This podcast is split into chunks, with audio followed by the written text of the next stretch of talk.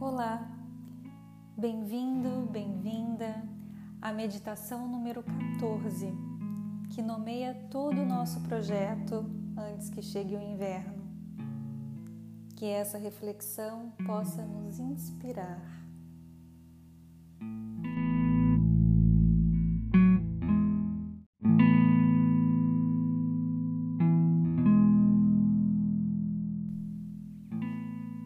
Com a quarentena, o rancor, as mágoas e os atritos com nossos familiares, em função do confinamento, emergem naturalmente.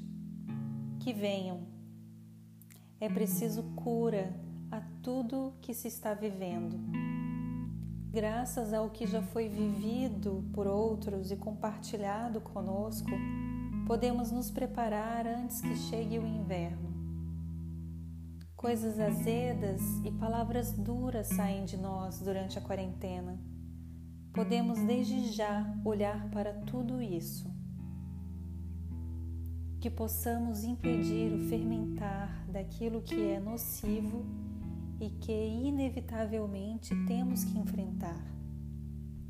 Como o novo coronavírus, coisas duras podem explodir entre nós agora mesmo Cabe a nós olhar para isso, pois a quarentena pode favorecer nosso crescimento, mas pode também nos tornar amargos. No confinamento, podemos olhar para o céu ou ficar fermentando relações adoecidas. A quarentena pode nos colocar contra nossos pais, irmãos e filhos mas na verdade estaremos nos colocando contra nós mesmos. Uma quarentena pode extrair o nosso melhor e também o nosso pior.